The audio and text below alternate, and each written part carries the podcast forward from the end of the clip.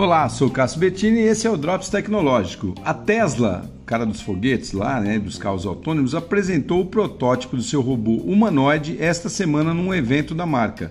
Humanoides são aqueles robôs que se assemelham com a estrutura física dos humanos, né? Eles têm braços, pernas, mãos, pés, cabeça, tronco, etc. E este foi o primeiro que não precisou nenhum tipo de suporte para mostrar suas habilidades, nem cabos, nem rodas, nada disso. A máquina é autônoma.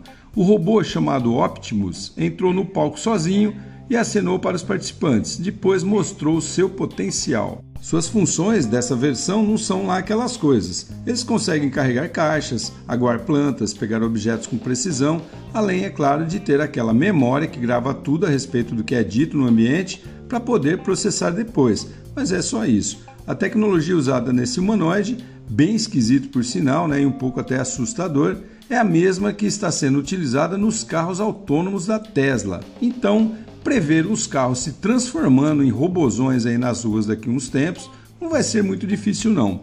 Sou Cássio Bettini, compartilhando temas sobre tecnologia, inovação e comportamento. Até o próximo.